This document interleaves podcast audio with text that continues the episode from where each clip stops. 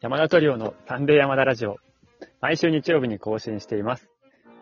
この番組は、えー横浜と北海道で超遠距離距離トリオを組んでいる私たちが、えークラシック音楽や楽器に興味があるというあなたに向けてお届けしています。実は大根が苦手です。ピアノ佐々木水江。シャトレーゼさんの会員になってお菓子を毎日のように買っています。砂糖は麻薬。バイオリン、松本由紀子。皆さんゴールデンウィークはいかがお過ごしでしたでしょうか、えーチェロの山田圭一です。はい今。日もね、なんかウィーンの話ばっかで、皆さんちょっと飽き飽きかもしれないんですけど、今ウィーンの話が最終回で2回で、2回で終わりにするつもりが全然終わらないので、3回に分けてお届けいたします。はい。前回は、えー何の話でしたっけね？えーっと、あ、反田恭平さんの話とか、あの、ウィーンのトラムとかの交通事情、ね治安のこととか話しましたね。はい。で、今回、えっ、と、僕、ウィーンに行ってたのは、ちょっとこう、なんでしょう。うーん、あんまり自由な時間取れなかったんですよね。うん。ちょっと、まあ、なんか、まあ、ちょっとなんかこう、うん、語語学？僕が望んだわけじゃないんだけど、語学がついちゃってて、あ、そういう、あれなんだ。そう、それ最初そこに、そう、最初はそこにちょっとこう、ホームステイしてみたいなこと。っていうのになってたんですけど、家族いるからってことでホテルから、ホテルからちょっと通って、まあ時間もちょっとこう、詰めてもらったりとかして、家族の時間が取れたのが、あの、半分ぐらいなんですよね。実は。あ、そうなんだ。っていうので、行き、はい、行きたいところにすごい行けたってわけじゃないんですよ。だからまあ、僕がいない間は、えー、娘と家内は、えーっと、二人で、どこだ、チェーンブルン宮殿とか、行った、い行って、あそこ、そこには動物園があって、えー、中に動物園あって、パンダとかコアラも見え見えるっていうね。あの、の、ね、いいじゃん。で、で、そう、いい、いいけどね。でも広すぎてすごい疲れたみたいなんですけど、僕いないから一人で見なきゃいけないじゃん。そうだよね。確かにそう。で、だから僕はその、まあ、せ、ね、世界遺産だけどそこは見れて、チェーンブルン宮殿は見れてないし、見れるところ、だから、空い空いてるところでちょっとこう、観光してたって感じなので、あの、普通ウィーンに行ったら、もう音楽漬けとかになりたいじゃないですか。まあ、そう、そういうイメージだね。そう。だから、巡るとこたくさんあるんですよね、音楽家巡り。うんうん。で、まあ、一番巡んなきゃいけないのは、ベートーベンの、あの、一番っていうか、まあ一番こう、要はね、ツアーでもついてたりするのが、ハイリゲンシュタットの衣装とか見れる、ベートーベン博物館うんうん。なんです。とか、とか、まあいろいろ、モーツァルトのね、博博物館、まあ生まれた家、シューベルトとかいろいろあるんですよね。シュトラウスとかもあるし。で、僕はその中で、まあ、あの、なんでしょう、まあ娘が、こう、もうなんでしょう、体調崩して動けなかったりとかした時もあったので、えーその、ちょっと回復して、一人で、ここだけはって、い、行かなきゃいけないっていうところは、があって、まあ、ハイドンのちょっと関係してる施設にどうしてもい行かなければいけないっていう思いに駆られていまして、せっかくウィーンに来たから。そう、ハイドン、えーっと、ハイドン博物館、ハイドンハウスかな？っていういうのがウィーン市内にありまして、まあ、ハイドンが最後に過ごした家。っ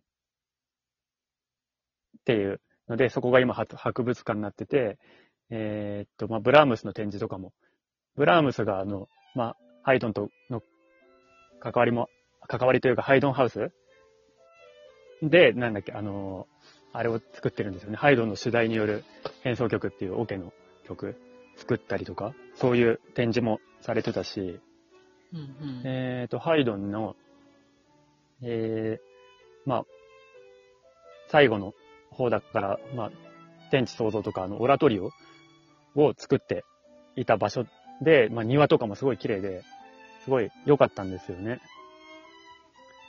で、なん、まあ、本当はね、ハイドンだったら、あの、ちょっと足伸ばして、アイゼンシュタットっていう街に行って、あの、エハイドンはエエステル・ハージ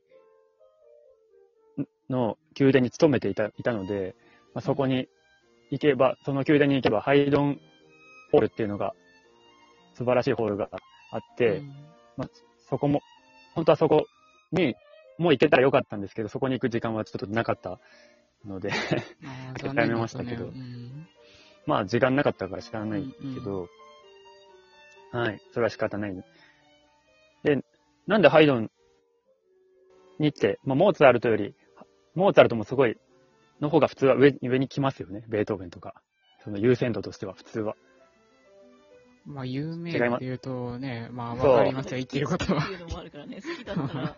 あ、そうそう、僕別に、まあハイドンがすごい好き、モーツァルトもベートーベンも好きですよ。うん。で、うん。まあ、バイオリンだったらモーツァルト、コンチェルトあるし、ピアノもありますよね、たくさん。うん、いっぱいあるね。うん、あるよでもまあ、チェロはね、モーツァルトのね、やっぱり、ソナタもコンチェルトもないので、ないね。あ ないのでっていう、なくても行く、行行くべきはでもそっちなんですけど、ちなんでちょっとここでちょっと告知がありまして、はい。はい。僕、私はですね、あの、今年9月にですね、えーっと、なんとハイドンのチェロコンチェルトの1番を、おあの、オーケストラバックで、あの、演奏することになりまして、えー、えーすごい。じゃん。はいおめでとえー、はい。やば。で、オーケ、オーケストラが札幌交響楽団なんですう。いよ。や、すごくない？それいつ、それに合わせて札幌行けばよかった。9月20日ですね。そっか、また行くしかないね。はい。まあちょっと、あの、昨年ですね。さ昨年？まあ、今年、昨年から今年の冬にかけてちょっとオーディションみたいのがありまして、ビデオ審査でしたけど、まあ、ダメ元で出したら通ったので、はい。えー、すごい。よかったね。そはい。まあ、え曲選べたんですよ。あのうんうん応募する曲。ドボコンとかもあったし、5曲の中から選ぶっていうのの中で、僕ちょっとハイドンを選んだんですよね。でもうんハイドン取ってみて、まあ、まあでも鈴木のね、あの、教本にも入ってるし、あの、け、けど僕バロックとかもちょっと勉強しこっち来てからし始めて、ちょっといろいろ古典の弾き方とか、自分なりに解釈してやってるっていうのもあるんですけど、いや、いざこう、取ってみたら、うわ、難しいと思って思って、すごい、あ、ボロが目立ちやすいというか、うんはいでもあの曲はもう何度も、何度もあれだけど、やってるんじゃない？チェロの人は。やってるけど、まあでもカ、カデンツは初めてやるやつ、ああ、うんそういうなんそうなんだ。挑戦してるし、まあ、素晴らしまあ、いね。全、いや、でも、オーケストラバックで弾くのはないですね。うんあの、ねまあ、卒園の時は2番だったから、うん1番は弾いてないし、うんなかなかできることじゃないもんね、オケバ。そうなんですよ。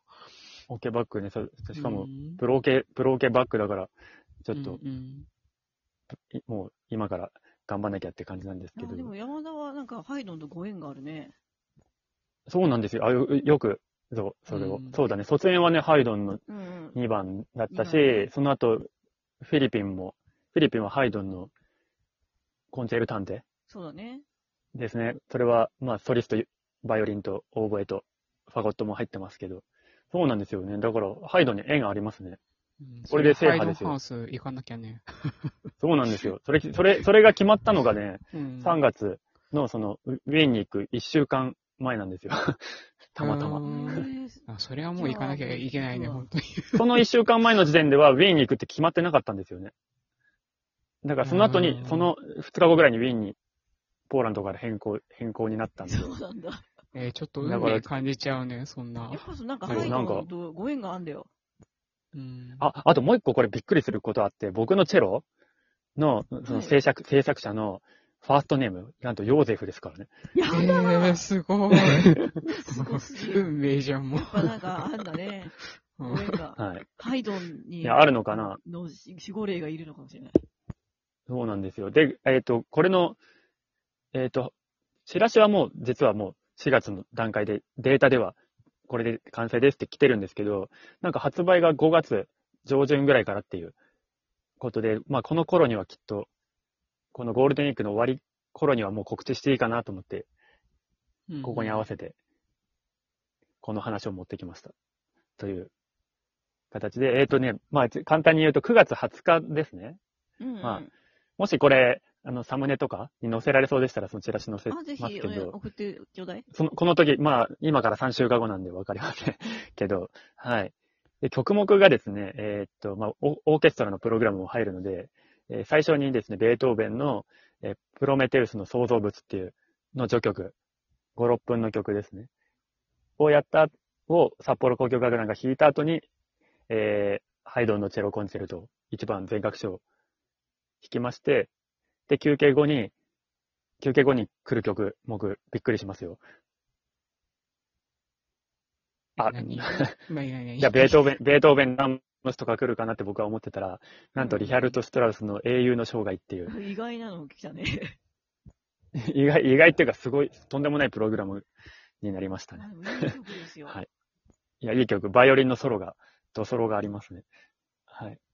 で、これがですね、まあ、あの、一応、企業が企画してる演奏会になるので、えーっとですね、S 席が2000円、え A 席が1000円で、札幌交響楽団の演奏も聴けてしまうという、破格の、はい、値段になっておりますので、ぜひ、皆様、よろしくお願いいたします。幌に行きましょ行きましょう。はい以上です。う。はい、ありがとうございました。ということでね、ぜひ9月20日は札幌に大集合しましょう。ということで、今日も最後まで聞いてくださってありがとうございました。